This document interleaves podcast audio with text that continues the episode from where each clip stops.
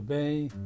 Hoje é domingo, dia 28 de março de 2021. E eu quero meditar com você, quero fazer você refletir, quero conversar um pouco com você sobre uma carta que foi a carta mais pessoal que Paulo escreveu a alguém. Ele escreveu a Filemão. O que eu vou ler agora para você encontra-se na carta de Paulo a Filemão.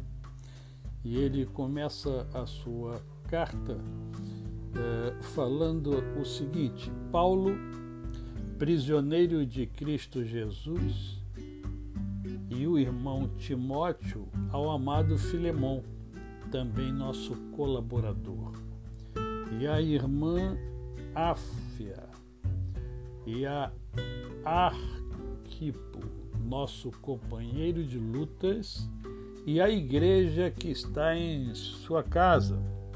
Graça e paz a vós outros da parte de Deus, nosso Pai, e do Senhor Jesus Cristo. Dou graças ao meu Deus, lembrando-me sempre de ti nas minhas orações estando ciente do teu amor e da fé que tens para com o Senhor Jesus e todos os santos, para que a comunhão da tua fé se torne eficiente no pleno conhecimento de tudo, de todo bem que há em, em nós para com Cristo Pois, irmão, tive grande alegria e conforto no teu nome, porquanto o coração dos santos tem sido reanimado por teu intermédio. Esta carta que Paulo escreve a Filemão tinha por objetivo apresentar Onésimo não o onésimo uh, anterior. E por que, que eu digo isso? Porque Onésimo era escravo de Filemão.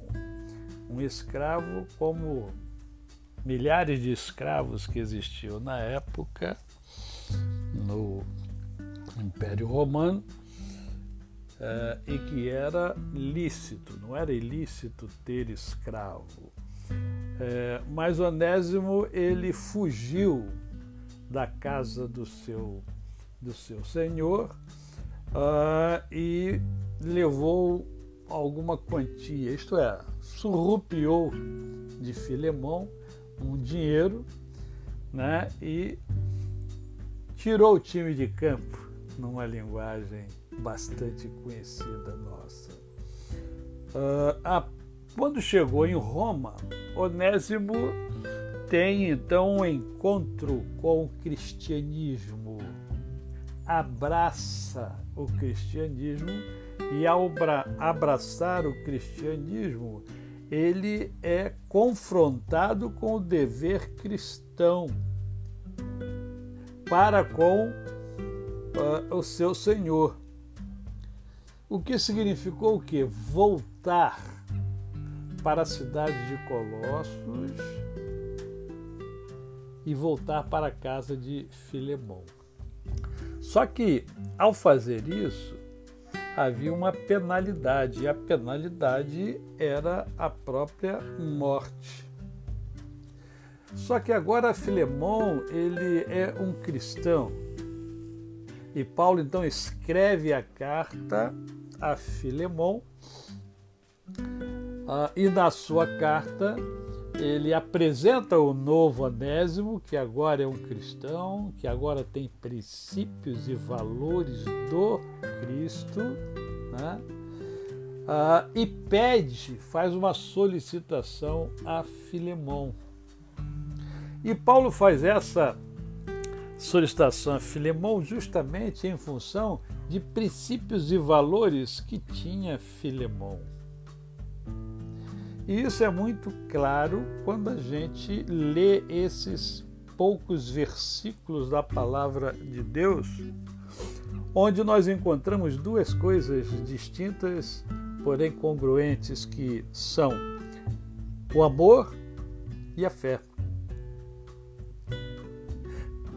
Paulo chama atenção para esses dois valores muito bem é, patenteados pelo Filemon.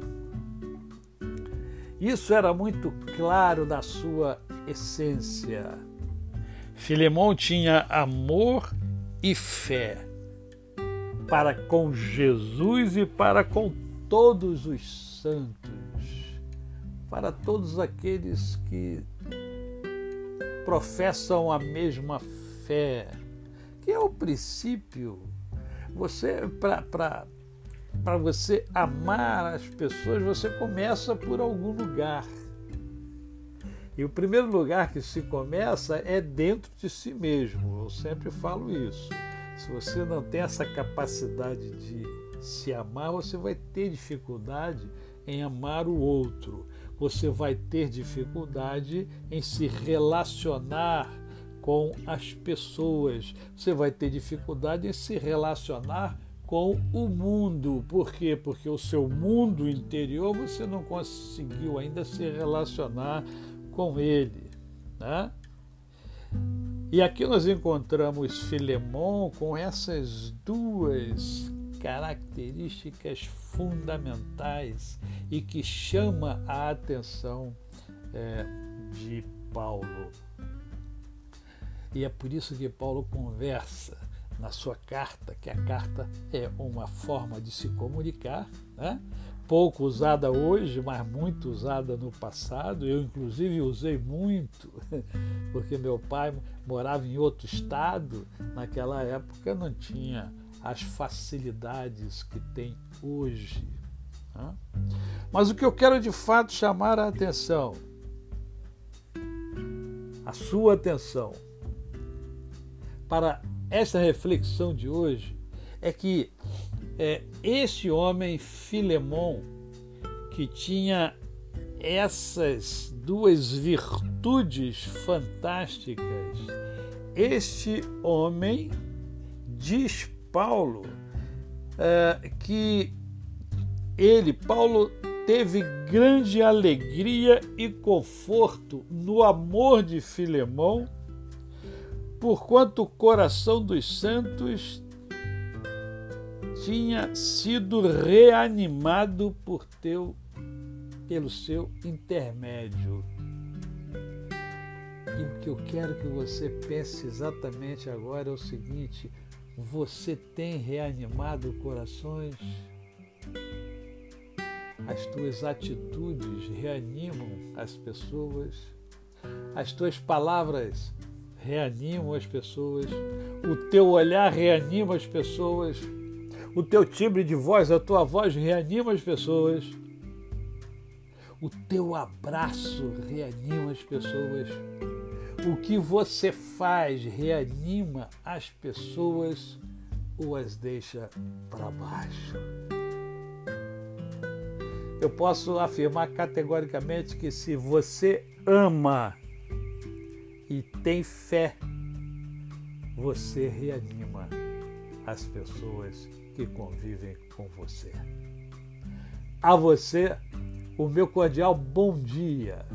Eu sou o pastor Décio Moraes.